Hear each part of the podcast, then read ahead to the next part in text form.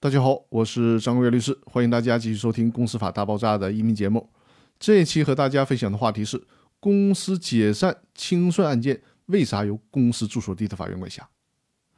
解散公司案件、公司清算案件之所以规定在公司住所地的法院管辖，这是因为公司住所作为公司章程的必要记载事项和公司的必备要素，对于公司的设立和存续是具有重要的法律意义的，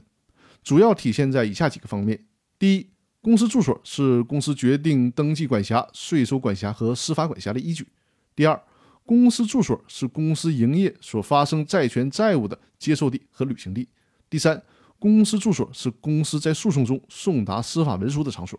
所以说呢，解散公司诉讼案件由公司的住所地法院管辖，便于原告确定管辖法院，便于公司和利害关系人进行诉讼，便于公司提供或法院调取各种证据。便于诉讼文书的送达，而且便于与以后很可能发生的强制清算进行衔接。另外提醒大家注意，不能用合同法的思维去确定解散公司案件、公司清算案件的管辖法院，因为公司章程的法律性质并不是合同，而且章程也并不是公司和股东签订的，而是由股东们制定的。